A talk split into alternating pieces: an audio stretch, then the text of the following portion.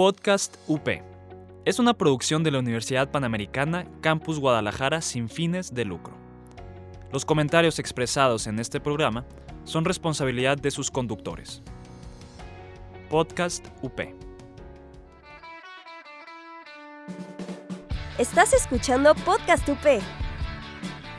Encuéntranos en Facebook como Multimedia UP. Aprendiendo a vivir, un espacio para explorar los temas que nos definen como personas. que nos ayudan a conocernos y a relacionarnos mejor. Conversaremos con psicólogos, psiquiatras y terapeutas. Esto es Aprendiendo a Vivir. Bienvenidos a Aprendiendo a Vivir. Yasmin Arias está en los controles y yo soy Melissa Tamayo. Yo soy Mari Carmen González, búscanos en Facebook e Instagram como arroba Aprendiendo a Vivir GDL y encuéntranos en Spotify y en iTunes como Aprendiendo a Vivir. Somos parte de la barra de programas de podcast de la UP. Hoy platicaremos sobre la ansiedad, algo tan constante en estos días y que tenemos tan poca información sobre ella. Sin embargo, el 14.3 de los mexicanos la padece y a nivel global aumentó en los últimos cinco años el 75%, siendo este el trastorno psiquiátrico más importante en el mundo. Personalmente me di a la tarea de investigar qué nos causa tanta ansiedad en estos tiempos. Pregunté a amigos, jóvenes, familiares, en fin, el común denominador son las redes sociales, el ver tanta gente feliz aparentemente y los vacíos existenciales que eso genera, las expectativas tan altas que nos ponemos y les pedimos a los demás, un miedo a no lograr lo que quiero, entre muchas otras opiniones. Pero platicar, para platicarnos y aclararnos el panorama, invitamos aquí a Juan Pablo Lascano, psicoterapeuta familiar. Bienvenido, Juan Pablo. Encantado, muchísimas gracias por la invitación. Bienvenido Juan Pablo, ¿cómo estás? Muy bien, gracias a ustedes. Muy, muy bien, gracias. Un placer tenerte con nosotros. Además de que él nos va a hablar de la ansiedad, les quiero comentar que da talleres sobre la ansiedad. En este momento se está llevando un taller sobre la ansiedad. Ya es el segundo que él da. Ya luego, si quieren más información al final del programa, les dirá dónde encontrarlo. Y sí, como dice Mari Carmen, hablando de la ansiedad, y me impresionan los números de cómo ha subido en los últimos cinco años, y creo que sí tiene que ver, las redes sociales han sido gran parte de esto. Yo que fui de una generación que no, no le tocaron tanto a las redes sociales, me considero una persona que sufrió de mucha ansiedad de joven. eh, y creo que en mi caso era por mi personalidad, que era muy perfeccionista. Era la típica estudiante que en preparatoria antes de los exámenes me daba colitis, gastritis, este, bueno, náuseas, me sudaban las manos, taquicardia cuando estaba repartiendo el maestro los exámenes porque yo me tenía que sacar 10, entonces siempre era una autoexigencia terrible. Igual me pasaba en los deportes, yo siempre quería ganar y si había competencias, lo mismo.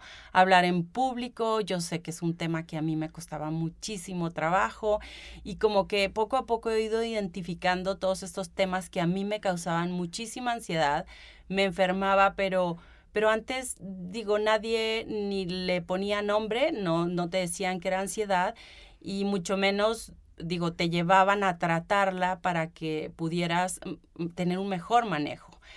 Pero pues para esto tenemos a Juan Pablo Lascano, que él es el experto en el tema y le quiero preguntar, ¿qué es la ansiedad? Pues bueno, parece que eh, tienes un doctorado honoris causa.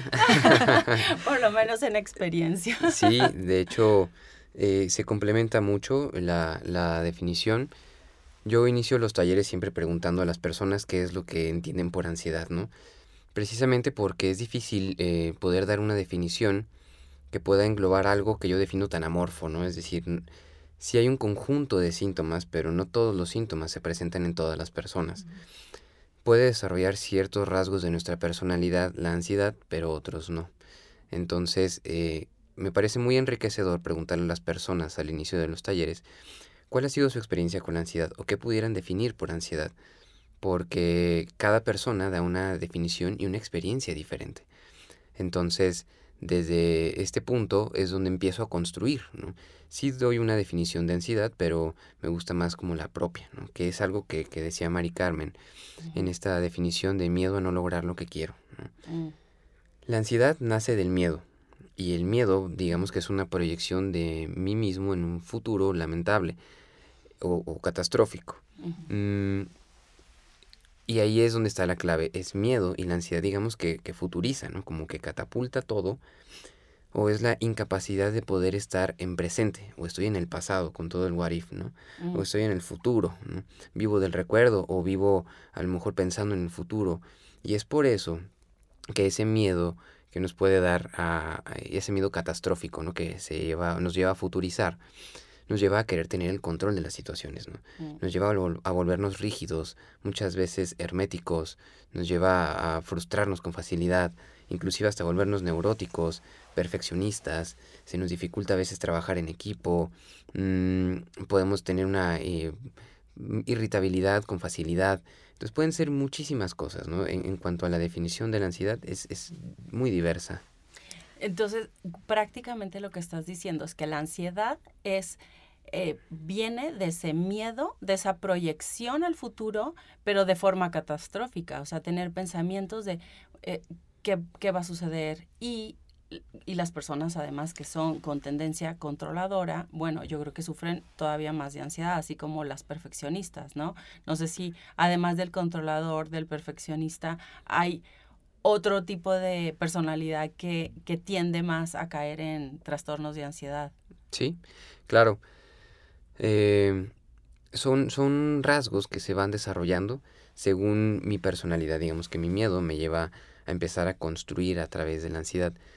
Aquí sí, sí quiero decir algo. Mm, no hay emociones malas, ¿no? Eso, es un, una mala creencia. La ansiedad es una emoción positiva que genera movimiento.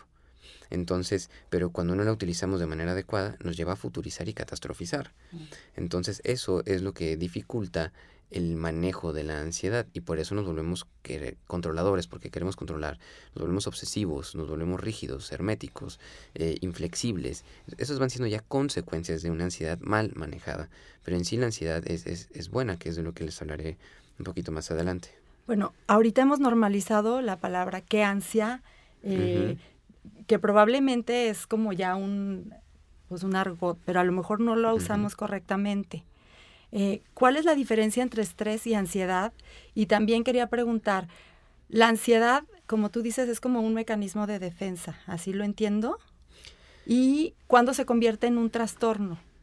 Ok. Eh, se convierte en un trastorno cuando ya tiene mucho tiempo sin, tratarse. Es decir, eh, nos empieza a dar como señales, es como si fuera un dolor. El dolor te empieza a dar señales de que algo no está bien ahí. Es de la misma forma la ansiedad empezamos a desarrollar síntomas, tanto eh, físicos como emocionales, eh, cognitivos también, es decir, del pensamiento, que cuando no son atendidos entonces se van haciendo como una bola de nieve que va creciendo y creciendo y creciendo. Y, quiero sumar a las estadísticas que, tú mencionabas. Una vez un psiquiatra, Francisco Ramírez, nos, nos dio una capacitación y él nos daba estadísticas de que las personas normalmente llegan ya a consulta, ya sea psicológica o psiquiátrica, ya cuando la situación está siendo crónica. Primeramente van con el amigo, después con el padre, después con buscan en internet y es por eso que se ha vuelto un trending topic, ¿no? No, y yo creo que ahorita lo que estás diciendo, yo creo que primero van con el médico por la colitis, la gastritis y por la taquicardia eh, que con, ¿no? O sea, van a atenderse los síntomas físicos que la ansiedad les está provocando y no la ansiedad en sí. Entonces, ¿qué, viene siendo la raíz? Que eso lo platicamos un poquito en, en, nuestro podcast pasado de la importancia de la terapia como parte también de, tratarnos de una forma más este, general, así como vamos al médico, a lo mejor tenemos también dirección espiritual y, nos tratamos el alma o, vas a misa o lo que sea para quienes son católicos, eh, igual ir a terapia, ¿no? Así es. Y tiene muchos estigmas, ¿no? Que a lo mejor ya, abordaron esto la, la, la, ocasión anterior. Pero sí se ha vuelto un trending topic precisamente por la saturación de información lo que nos lleva a tener mayores confusiones sobre qué es la ansiedad. Es como cuando tienes un síntoma y te metes a Google a buscar, bueno, vas a tener eh, cáncer, vas a tener todos los, los padecimientos posibles, ¿no? Se, eh, ah, sumando un poquito a las estadísticas, se estima, eh, creo que la Organización Mundial de la Salud sacó estas estadísticas, que para este año, el 2020, fueron estadísticas del año pasado, una de las principales causas de ausentismo laboral va a ser la ansiedad y la depresión. Mm, Entonces, claro, bueno, ahorita estamos viviendo toda una reforma, Sí. eh, si lo pudiera llamar así, en cuanto a las cuestiones laborales, con la NOM, la norma oficial mexicana Ujú, 35, en donde están pidiendo eh, prevenir factores o identificar factores de riesgo psicosociales precisamente para favorecer a la salud del individuo. Entonces se vuelve un trastorno cuando permanece mucho tiempo sin atenderse. Y entonces ya se llega a consulta psiquiátrica y, o psicológica cuando la situación ya es crónica. Mm. Y entonces es más difícil la atención que la prevención. Claro. Entonces, digo, este tipo de, de información que estamos construyendo el día de hoy es muy buena para entonces yo poder empezar a identificar dentro de, la, mm, de los múltiples síntomas que pueda haber, ¿no? Entonces, es aunar a lo mejor o complementar eh, con, con el podcast pasado la importancia de sí poder tener al menos una revisión, como así como vas a un check-up médico, Sí, poder tener a lo mejor un check-up psicológico. sí, claro. ¿Qué relación hay con la depresión y la ansiedad? O sea, ¿qué viene primero o qué es después o son, o se comple- o son juntas? Eso me, me, me causa... Pueden ser, eh, es como el dilema de que fue primero el huevo o la gallina, porque, bueno, yo he leído estudios que es primeramente la ansiedad y después la depresión, como si la depresión fuera una consecuencia de la ansiedad. Pero hay otros que opinan otras, eh, otros estudios que opinan de una forma diferente. Em, yo como lo identifico normalmente en consulta es mm, después de estar tanto tiempo sujeto a catastrofizar, es decir, a pensar en futuro, un futuro lamentable, a crear una autopercepción distorsionada, si lo pudiera llamar así, de mí mismo, en donde siento que no puedo, que no soy capaz, que no soy, y, y- y toda esta e- este torrente incesante de pensamientos catastróficos me empiezan a conducir a una ansiedad. Digo, esa es mi experiencia. Y entonces, eh, sí, puede estar, sí pueden estar juntos. Hay, un, hay una mm, categoría diagnóstica que es un trastorno mixto de ansiedad y depresión. Está también la bipolaridad tipo 1 o tipo 2, que hay presencia tanto de, bueno, de manía y depresión. Entonces, eh, en la medida en la que se van haciendo más crónicos, van siendo más difíciles, se van enraizando más. Pero sí es, es eh, puede haber presencia de ambos al mismo, al mismo tiempo. ¿Y cómo darte cuenta eh, cuando ya eh, tu nivel de ansiedad está eh, y ya es digno de ser medicado, digámoslo así? O sea, ya necesitas tomar medicamento para controlar esta ansiedad y cuando no. Bueno, es muy mm, mm, subjetivo. Yo creo que cuando ya los, los síntomas me están volviendo disfuncional, es decir, que ya no puedo dormir bien, que estoy teniendo atracones de, de comida o dejando de comer, que me estoy volviendo muy irritable, que... no puedes ir al trabajo. Exacto, o sea, cuando empiezo a perder mis, mis funciones Sí.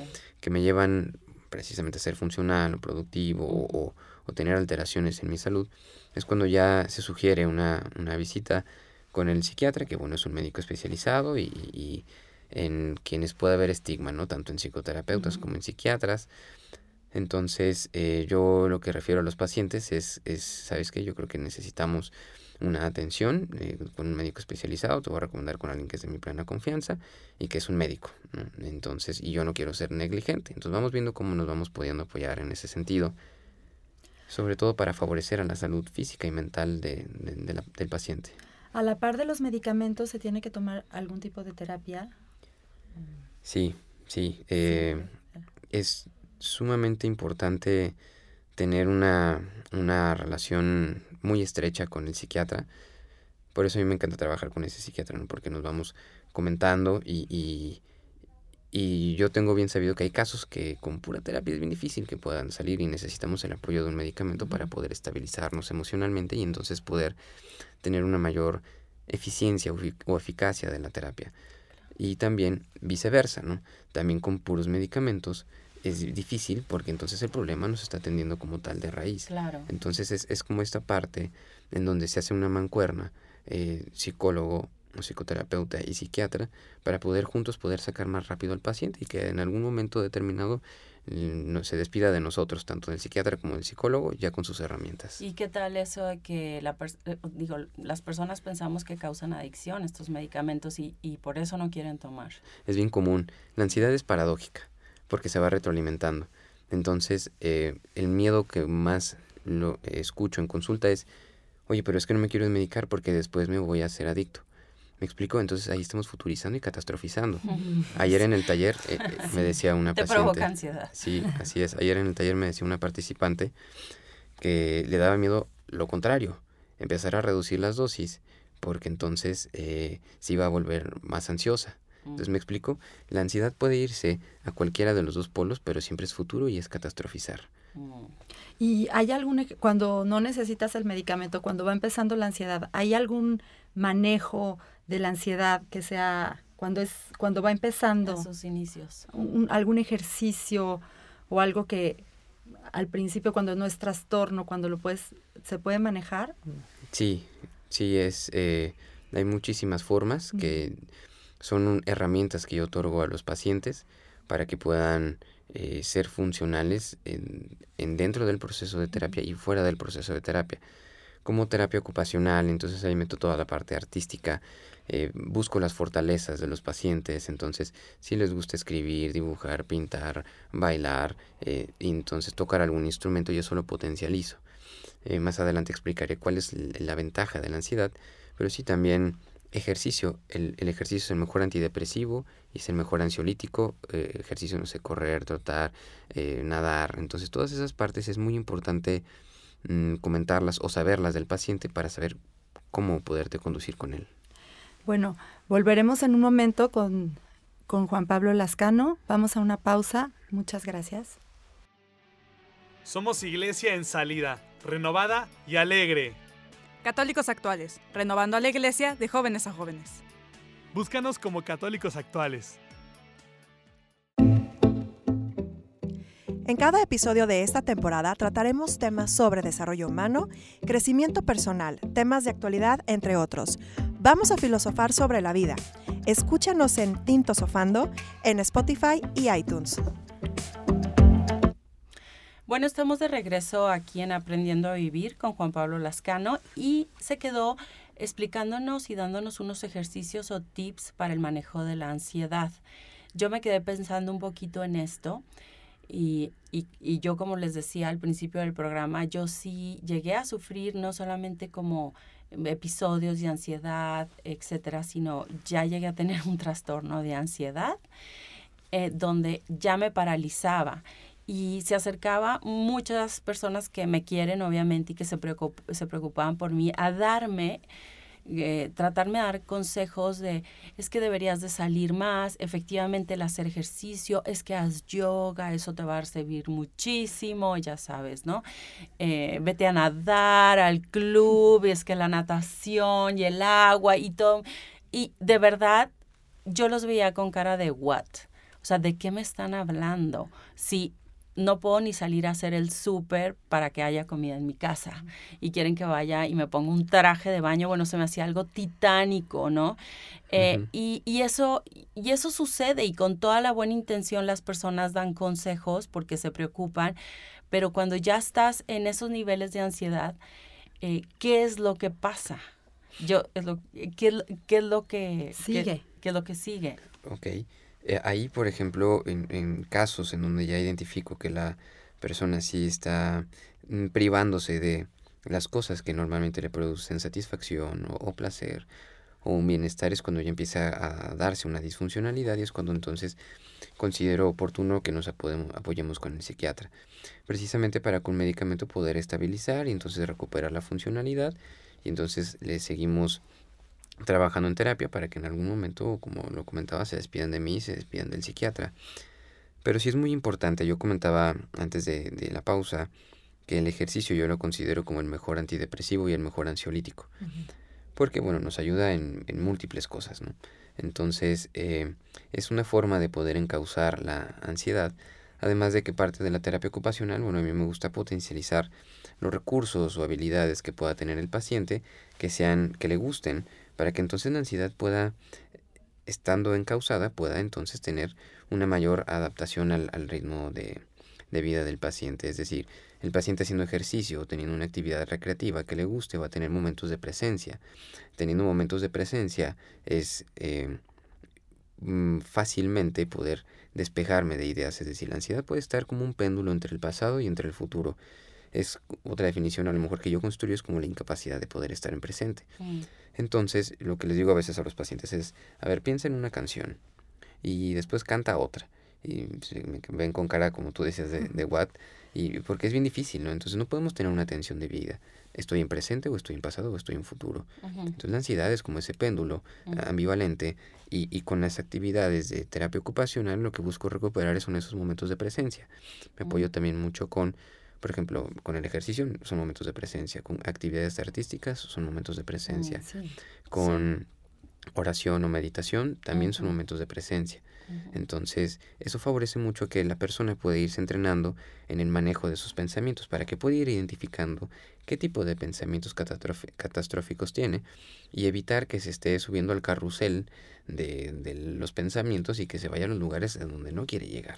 Ahorita que hablabas de los pensamientos catastróficos, eh, digo, se me vino a la mente que como hoy más que nunca estamos súper comunicados eh, y tenemos, estamos hiperinformados eh, gracias a los medios de comunicación, a las redes sociales y todo lo que está sucediendo. Entonces, de pronto se está quemando el Amazonas y eh, el otro día escuchaba a una persona que decía, es que a mí me da muchísima ansiedad todo lo que tenga que ver con catástrofes naturales. Si está un virus, como ahorita eh, a- en este momento se da el coronavirus, creo que hay muchas personas que están sufriendo de ansiedad en este momento a causa de esta noticia que además todos los días te están dando la última muerte, en dónde está atacando, cuántos enfermos hay más, ¿no? Eh, eh, entonces, la información, que- o sea, ¿qué, qué papel juega en todo esto? Eh, es, es peligroso, ¿no? Yo siempre les digo a los pacientes que es muy importante cuidar el contenido que yo ingreso a mi mente. Es como la alimentación, lo comparo, ¿no? Entonces puedo alimentarme de comida chatarra y entonces mi cuerpo va a tomar una forma de una alimentación chatarra. Es lo mismo con los pensamientos. El tipo de contenido que yo ingrese a mi mente va a predecir mis emociones y mis conductas, ¿no? Mi bienestar o mi malestar. Si hay muchísima información por todos lados, vivimos bombardeados en esta eh, forma tan excesiva de comunicar y para nosotros los ansiosos es fácil que nos podamos sugestionar con ese tipo de información. Y más eh, que a lo mejor, bueno, si tengo en Facebook agregado a, eh, no sé, tráfico ZMG o la nota roja de. Guadalajara o, o en las Sí. esquinas veo el metro, el periódico este amarillista, entonces, digo, ya les ando haciendo publicidad, pero me voy bombardeando de información y entonces eso va haciendo que me pueda angustiar. Además, digo, esto es importante entenderlo, que sí es una realidad, pero también es si yo no tengo un buen manejo de mis pensamientos de, de inicio, es importante cuidarme en ese sentido, porque si no estoy metiendo como esta comida chatarra, estos pensamientos chatarra en mi mente, y mi mente está construyendo en, en- con base en eso. Sí, estabas hablando de pensamientos negativos como el coronavirus, el, bueno, lo del Amazonas, pero yo platicaba con, con unos jóvenes el otro día que estábamos preparando todo esto. Me decían que a ellos les causa, y, y amigas, les causa mucha ansiedad el Instagram y el Facebook, porque todo mundo saca sus vidas perfectas, eh, la sonrisa, que cosas que a lo mejor ni son ciertas. Simplemente pones tu mejor foto. Dice, yo de plano dejé el Instagram, porque la verdad me provocaba muchísima ansiedad de que son todas en sus mejores lugares, en, Sí. en, eh, comiendo esto. Me provoca muchísima ansiedad porque sé que no lo voy a lograr. También llenarte de, de expectativas tan altas que ni son ciertas, además, ¿crees que eso también aporte a la ansiedad? Una me decía, es que la realidad me sobrepasa, me decía. Ándale. Sí, me parece muy importante, de hecho es una eh, cuestión sociocultural real a nivel mundial. Eh, hay un libro que se llama La Sociedad del Cansancio, de Byung-Chul Han, es un filósofo coreano nacionalizado alemán, que hace una tesis de esto y precisamente, digo de manera muy breve lo comento, compara la sociedad del condicionamiento de Michel Foucault, que él escribía, con la sociedad actual, que se denomina como una sociedad de rendimiento, que lleva, él, él lo dice, que lleva a los individuos a autoexplotarse y, y a infartarse y a deprimirse, ¿no? Mm. Entonces, buscando esta autorrealización a través de lo que se construye o se cree que son las, las expectativas que se tiene sobre mí mismo, ¿no? ¿Por qué se deprime el individuo de forma muy breve? Precisamente por no poder alcanzar esas expectativas. Mm. Yo lo defino como esta analogía de, del burro que tiene que va persiguiendo una zanahoria que está atada con un palo eh, entonces es, es, muy difícil porque exactamente entonces eso me lleva a sobreexigirme a tener dos o tres trabajos entonces volverme multitask y, y volviéndome multitask entonces estoy sobreestresado o estoy sobreestimulado bueno vamos hay un nuevo término eh, que se ha acuñado para mujeres precisamente no que es la doble jornada porque de repente pues ya a lo mejor no alcanza con el sueldo de, del esposo y tiene que salir a trabajar, más el cuidado de los hijos, más si es un rol tradicional moderno o posmoderno, entonces eso va dificultando mucho y son estresores que se construyen desde una realidad sociocultural. Me explico y podemos tener información de lo que queramos, ¿no? del presidente, del mosquito, del coronavirus, de las muertes, de entonces todas estas situaciones pueden predecir eh, a lo mejor la presencia de ansiedad y con ello entonces mi preocupación, porque digamos que yo tengo la información y entonces allá afuera, en la selva, es decir, en la calle, en la cotidianidad es donde me enfrento a este tipo de situaciones y es en donde se vuelve o me vuelve disfuncional la ansiedad cuando no logro identificar el tipo de pensamientos que voy teniendo y entonces empiezo a temer de todo, ¿no? estoy, no sé, en una colonia y pienso que es una colonia insegura, entonces estoy cuidándome, videos arriba o donde dejo el coche, me explico. Entonces todo eso es una realidad, pero que empieza a abonar poco a poco a los miedos que podemos tener. Entonces, eh, ¿cómo detecto en mí que empiezo a tener, bueno, hay personas que tienen ataques de ansiedad. Así es. O panic attacks y que no, no saben que eso que le, ese episodio que tuvieron fue un ataque de ansiedad y no otra y no que se estaban infartando y no que porque de verdad lo piensan que eh, eh, cómo, cómo diferenciar o sea cuáles son los síntomas de que me está dando un ataque de ansiedad Pueden ser muy diversos, de hecho hay distintos tipos de crisis, me ha tocado trabajar con pacientes que han manifestado distintos tipos de crisis, en donde puede haber desmayos y tiene que haber reanimación con dolor, en donde puede haber catatonia, es decir, que se quedan rígidos, en donde hay mucho llanto, entonces son formas de desahogar. Yo lo refiero eh, con este ejemplo, es como si tuviera un carro deportivo y lo pongo en neutral y acelero a fondo. Entonces está sobrecargando, no está generando movimiento y entonces mi cuerpo precisa de una descarga. Entonces como, no sé, como el celular o la computadora cuando se sobrecalientan se apagan solitos por protección, ¿no? Es, es, similar en el cuerpo, no es como si estoy acumulando tanta tensión que lo somatizo, es decir, lo llevo a alguna, algún tipo de enfermedad o contracturas, o también se puede, y o se puede producir una crisis de ansiedad, eh, que lo que normalmente hay de presencia en crisis de ansiedad son arritmias, eh, arritmias, consecuencia de una mala respiración, porque mi respiración no es profunda, es corta, entonces empiezo a hiperventilar. Eh, en la hiperventilación puedo tener mareos, puedo tener eh, vómitos y entonces puedo tener hormigueos también. Entonces por eso se confunden mucho los síntomas con, con, un infarto. A lo que me refería hace unos momentos con que la ansiedad se retroalimenta o, o se vuelve paradójica es que empiezo a sentir una presión en el pecho mm. y después taquicardia. Y entonces surge en mí la sugestión de puedo tener un infarto. Entonces, más me preocupo, más catastrofizo y entonces después más ansiedad tengo y empiezo a sentir hormigueos. Y entonces mi ansiedad empieza a construir, ¿no? Entonces ya tengo hormigueo y en el brazo izquierdo. Entonces posiblemente sí es un infarto. Y, entonces me voy corriendo a sala de urgencias eh, y, me dicen, no, no es, no es un infarto. No sé qué sea, entonces más me voy preocupando, ¿no? Entonces se vuelve, un, se, se retroalimenta con frecuencia la ansiedad y eso es importante poder entender. ¿Cómo diferenciar? Bueno, por ejemplo, vas a, así fue mi debut, ¿no? En, en, en crisis de ansiedad. no es azaroso que yo hablé mucho de, de ansiedad. Fui a, al seguro y me midieron este, los, la, la, presión. Y cuando me la midieron me dijeron, sí, tienes la, la, presión alta, ¿no? Entonces yo dije, bueno, ¿qué tengo? Me pasaron con el médico general en el seguro porque trabajaba en, en en un lugar donde precisaba que fuera el seguro y entonces me dijo el médico, no, es que tú tienes un tapón en la oreja y por eso tienes esto. Y dije, no, no es posible, ¿no? Yo siento que me estoy muriendo, literal. Yo ya asistía a un proceso psicoterapéutico y entonces fui con mi terapeuta y me dijo, no, pues bienvenido a, la ansiedad, ¿no? A las crisis de ansiedad. Tú, tú, platicabas, no sé si fue en la pausa o antes, de que la ansiedad tiene un, un sentido positivo en nuestra vida. ¿Nos podrías ahora platicar de, de eso? Claro, eh, muchas veces creemos que la ansiedad mm, es mm, mala No, yo diría que la ansiedad es compatible con la vida, porque la ansiedad es una emoción que genera movimiento. Es una emoción que nos permite alcanzar cosas, que nos permite adaptarnos, que nos permite ser resilientes inclusive, en poder, poder resignificar la ansiedad es muy importante porque entonces dejo de temerle y empiezo a amistar con ella. De hecho, los talleres de ansiedad que yo doy los, los llamo ansiedad y armonía, ¿no?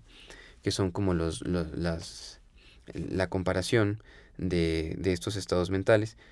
Mm, ¿Por qué amistar con la ansiedad? Porque, como les decía, ¿no? en la analogía, es como si el carro lo tengo neutral y acelerando a fondo, pues bueno, tengo que ponerle drive para que entonces pueda llevarme a desarrollar nuevos hábitos, que me pueda llevar a desarrollar nuevas habilidades, nuevas actitudes. Y en esta resignificación, entonces, en vez de ver un problema como una adversidad ante la que yo no puedo eh, luchar o que me derroto sin intentarlo, la ansiedad me permite adaptarme y me permite ver entonces la adversidad o la posible adversidad como un reto. Un reto entonces que me permite maravillarme con la vida, que me permite entonces desarrollar recursos, cuando hablamos de crisis, crisis significa cambio. Entonces, como esas crisis, puedo aprender a abrazarlas, por paradójico que esto pueda sonar, porque sé que viene un cambio, sé que viene algo bueno, sé que viene algo diferente. Cuando normalmente ya estoy en mi zona de confort, eh, se precisa un, un, cambio, entonces me empiezo a irritar y es como si mi cuerpo o mi mente me estuviera avisando o anticipando que es necesario un cambio. Y entonces, si aprendo a escuchar mis emociones, si aprendo a entender mis pensamientos, puedo entonces convertir la adversidad en un reto. Sí, la verdad es que yo, yo me quedaría muchísimo, digo, lo que aprendí de, de esta sesión fue que la ansiedad tiene mucho que ver con el miedo, eh, mucho relacionado con el miedo al futuro. Entonces, el controlar nuestros pensamientos, eh, nos ayuda mucho también a controlar nuestros niveles de ansiedad. Quienes les dan ansiedad a las redes sociales, aléjense de las redes sociales, no escuchen las noticias. Yo creo que es bueno identificar para, eh, en un principio qué es lo que me empieza a mí a causar ansiedad y, y aléjate y saberse alejar y tratar de no de no promover eso. Bueno, Quiero agradecer a Juan Pablo su presencia aquí. Gracias a ustedes. El tiempo se nos fue volando. Por favor, dinos dónde te podemos encontrar si alguien quisiera ir a psicoterapia contigo. Eh, me gustaría que nos compartieras tu información. Claro, eh, Estoy en Family Consultoría. El teléfono de Family Consultoría, si no tengo mala memoria, es 3640-3821. Si no, en la página de internet ahí aparece. www.familyconsultoría.com. Así es. Eh, la dirección es Otranto 3065 en la Colonia Providencia. Juan Pablo, muchísimas gracias por tu presencia. Gracias. Gracias a ustedes. Sí, y esperamos eh, volverte a tener en nuestro programa. Será un gusto. Esto fue Aprendiendo a Vivir. Yo soy Melissa Tamayo. Yasmin Arias en los controles. Yo soy Mari Carmen González. Búscanos en Instagram y Facebook como arroba Aprendiendo a Vivir GDL. Esto fue Aprendiendo a Vivir.